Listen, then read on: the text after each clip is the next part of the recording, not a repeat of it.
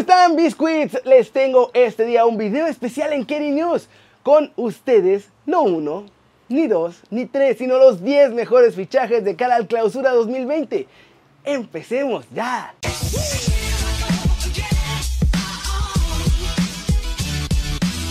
En el número 10, Sebastián Jurado al Cruz Azul. Aunque parece que no sea titular en la liga, Cruz Azul se hizo de los servicios de un arquerazo. Está chavo, Jurado va a tener que pelear con Jesús Corona y aprender de él ahí en el arco de la máquina. Y para mí hará un gran torneo en la Conca Champions y además se viene el Prolímpico y chance de los Olímpicos también. En el número 9, Uriel Antuna a Chivas. Muchachos, es un trabuco eso que está armando Peláez. Ya se les cayeron un par de fichajes, pero la verdad es que uno de los grandes que sí hicieron para este torneo fue Uriel Antuna, quien dejó la MLS para confiar en este proyecto de mi. Sin duda, hablamos de un jugador que demostró hacerlo bien en la selección mexicana y veremos si tiene el nivel para convertirse en figura en el rebaño. En el número 8, Alonso Escobosa la América, muchachos. Yo sé, mi chavo no tiene mucho cartel, pero Alonso Escobosa es nuevo lateral de las Águilas que estaban urgidos en esa posición, pues saben que ya no pueden depender de Paul Aguilar o Jorge Sánchez, porque además Jorge Sánchez está al otro lado y así solamente tienen un lateral. Por lo que Alonso Escobosa entra perfectamente en el esquema del Piojo, que además ya lo tuvo en los Cholos y en la selección mexicana. Ojo con él, en el número 7, José Abella de mi Atlas. Muchachos, hablemos del equipo más grande y hermoso y chulo de todo el fútbol mexicano. Mis poderosos rojinegros. Nunca ganan, pero igual son muy poderosos. Bueno, la realidad es que Cufré y su cuerpo técnico hicieron la adecuada contratación al llevarse a José Abella, un jugador que parecía ya desaparecido en Santos, pero que es bien regular y que la verdad sí le va a dar mucho equilibrio a mis zorros. En el número 6, Guillermo Vázquez al San Luis. Ah, ¿verdad? ¿Qué dijeron? ¿Solamente jugadores? No, muchachos, no, biscuits. Estos son los 10 mejores fichajes y también cuentan los entrenadores, porque Memo Vázquez sin duda es uno de los mejores movimientos. Llegó a Necaxa del semestre pasado y los llevó hasta las semifinales y yo no sé cómo los rayos lo dejaron ir. Pero la realidad es que con Atlético de San Luis podemos esperar un equipo peligroso que además le ha invertido en darle buenos jugadores y Memo Vázquez va a saber aprovecharlo como ya lo ha hecho con otros clubes.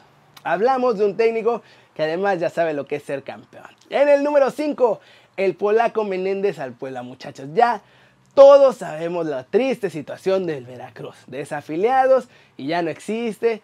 Y entonces sus jugadores quedaron libres, muchachos. Esto lo aprovechó el Puebla para contratar al polaco. Un delantero que sin duda, si le dejas tantito espacio, te va a aniquilar.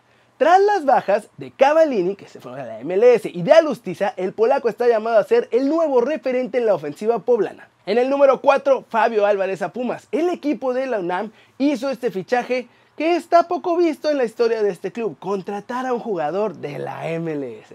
Se trata de Fabio Álvarez que tras su paso en el Galaxy ahí con Jonathan Dos Santos, Uriel Antuna y Zlatan Ibrahimovic, obviamente, ahora será ese delantero que le ha faltado a los universitarios. Este chavo es muy rápido, desborda bien y si le dan tiempo y espacio va a concretar fácilmente. En el número 3, Ariel Nahuelpan a los Gallos Blancos. Muchachos, ahora que los Gallos son el hermanito menor de los solos, sabía que ayudarlos, ¿verdad? Veremos más seguido desfilar jugadores desde la perrera allá en el norte a los gallos y viceversa, la verdad. Uno de esos es el caso de Ariel Nahuelpan, que tras varios torneos con Tijuana ahora será un gran elemento para el Querétaro, que dejó ir a aquel loba por lo que necesitan tener buenos balones para que Nahuelpan las pueda hacer. Si quieren que este delantero funcione, le tienen que llenar de balones en el área. En el número 2, Gustavo Quinteros a los solos de Tijuana, muchachos. Seguimos con grandes fichajes de técnicos. Y la realidad es que no se habla mucho de él, pero Solos ha hecho una gran apuesta por Gustavo Quinteros. Como estratega, él sabe bien lo que es ser campeón ya. En diferentes países además, ya levantó títulos en Bolivia, en Ecuador y en Chile, este último con la U Católica. Y si le dan tiempo en Tijuana muchachos, agárrense que va a dar grandes sorpresas, así como los últimos técnicos que han llegado a la Liga MX. Y en el número uno muchachos, todos lo sabemos. JJ, José Juan Macías a Chivas. Pues sí, uno tiene que ser objetivo muchachos y hasta ahora la mejor contratación para el clausura 2020 ha sido la que hizo Guadalajara con el regreso de José Juan Macías que va a ser su killer ante la salida de Alan Pulido que era eh, penalido más bien. JJ Macías es uno de los delanteros mexicanos más completos en toda la Liga MX y si Chivas quiere estar en liguilla, buena parte va a pasar por el olfato goleador de nuestro chavo, muchachos. Y estos son los 10 mejores fichajes de cara al clausura 2020. Díganme ustedes, ¿me faltó alguien? ¿Me sobró alguien? ¿Quién les gustaría o quién creen que debería haber estado en este conteo especial, muchachos? Y eso es todo por hoy. Muchas gracias por ver este video, ya saben like si les gustó, métanle un zambombazo a la manita para arriba si así lo desean. Suscríbanse al canal muchachos si no lo han hecho, ¿qué están esperando? Este va a ser su nuevo canal favorito en YouTube. Denle click a la campanita para que hagan marca personal a los videos que salen aquí cada día. Síganme en todas mis redes sociales y yo, yo soy Kerry Ruiz muchachos y como siempre, un placer ver sus caras bien informadas y sonrientes. Chao, chao.